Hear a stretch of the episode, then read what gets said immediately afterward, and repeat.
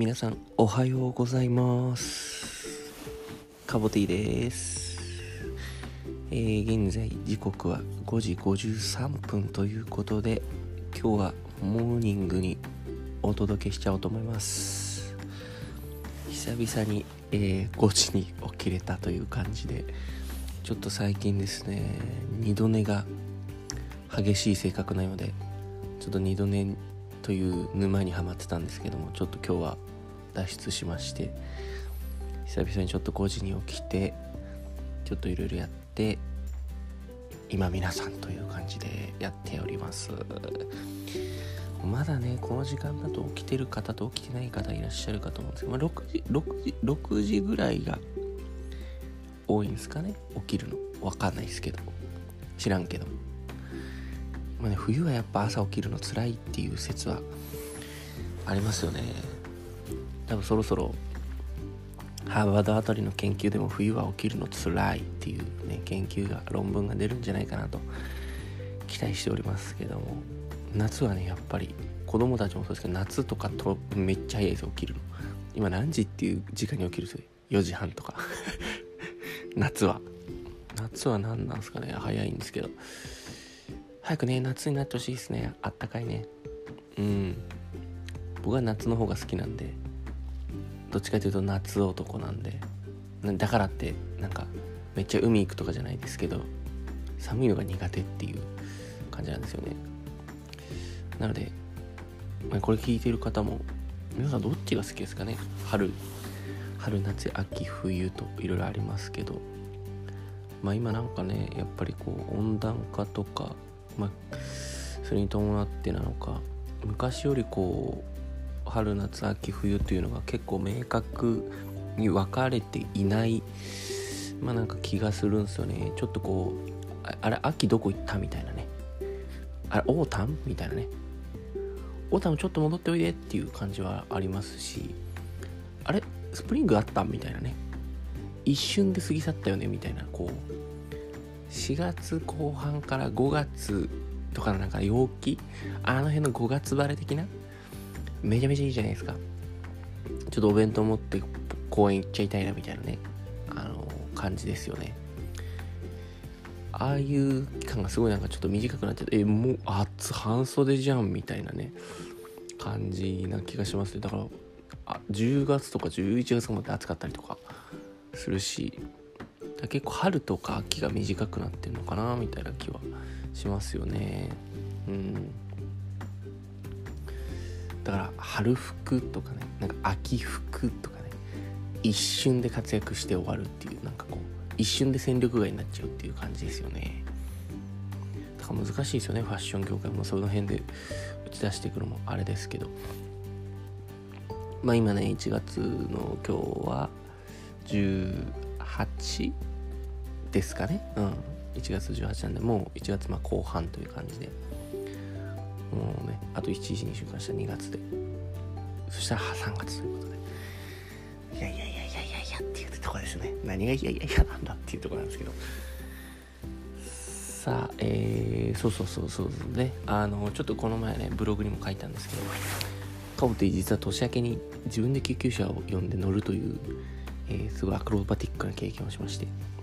まあ、詳しくはね、ちょっとブログに書いたんで、それ見てもらえたらいいんですけど、まあ、生きててよかったっていうところと、まあ、健康のありがたみ健康イズキングですよね、本当まあ、健康が、まあ、全てではないと思います。健康が全てではないと思うんですが、健康がないと何もできないということですね。まあ、いくらお金があって、いくら時間があって、なんかいくらでかい家に住んでるみたいな感じで出てますね。全く健康じゃないとこう人生何も楽しめないなというころですよね。やっぱりあの食べれないみたいなのがすごいきついですね。僕ちょっと今回まあ胃腸炎だったんですけどあの治ってもなんかちょびちょび ちょびちょびポカリ飲むとかですね。ちょびちょびおかゆ食うみたいなね。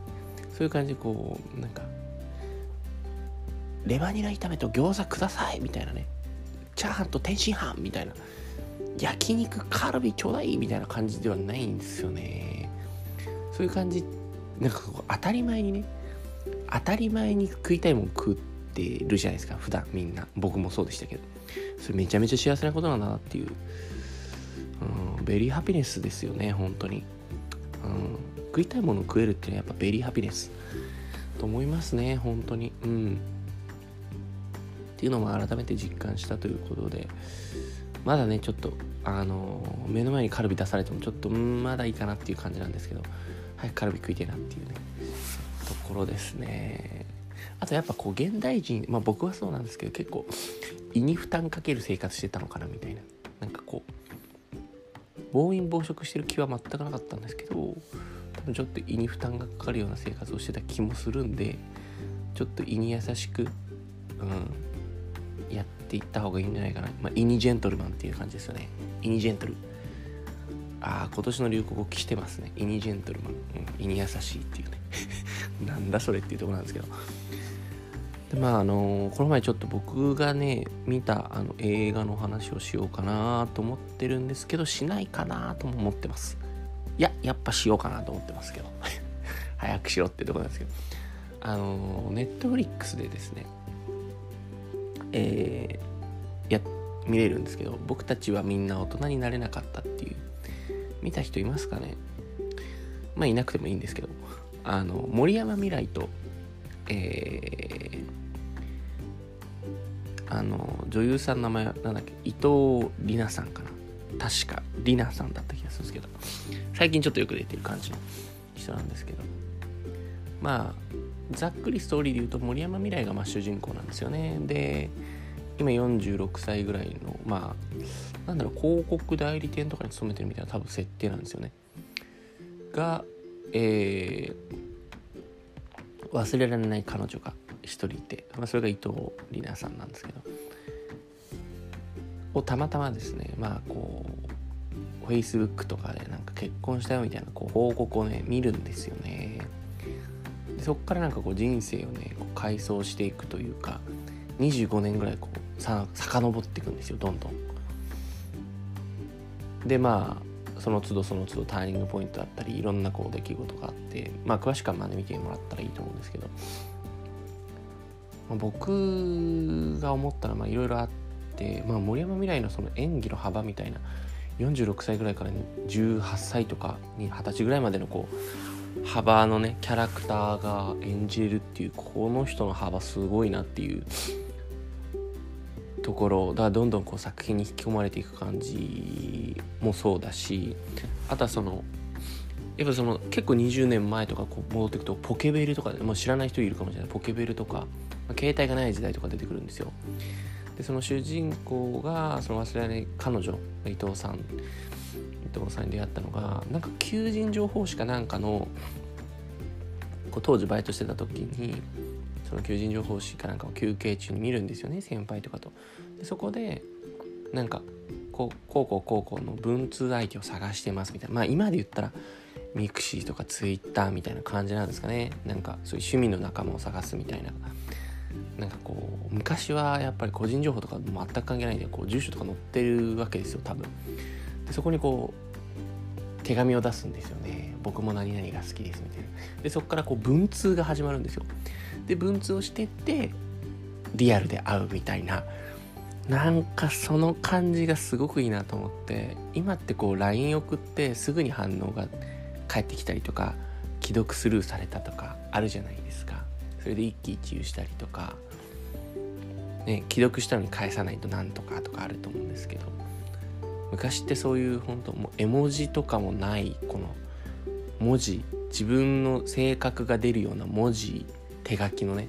文字だけでのなんかやり取りだったりとか好きなアーティストを手紙にペタって貼ったりとかっていうなんかそういうこうめちゃくちゃアナログなものを僕はこう見ててあすごくなんかこういいないいいいなというかこう思ったんですよね。やっぱり結構デジタルが進んでこう便利になっていくんですけどあやっぱりやっぱりなんかそういうアナログなものに結局人って魅力を感じたりとか惹かれたりするのかなみたいな思うんですよね。だから今なんかねあの LINE でも例えばもしね伝えれることをわざわざ手紙でもらうとかってなんかちょっとこう嬉しかったりするじゃないですか。まあだからねあのいろんな営業会社だったり DM だったりとかでねお手紙だったりそれこそ歯医者さんから僕なんか歯医者さんからこう何月何日検診の予定ですみたいなねはがきがこう来たりとかしますけどまあそういう手書き自分の手の文字みたいなところにこう温度がある、まあ、血が通ってるみたいなのがやっぱり人って好きなのかなみたいなのをちょっとこう見てて思ったんですよね。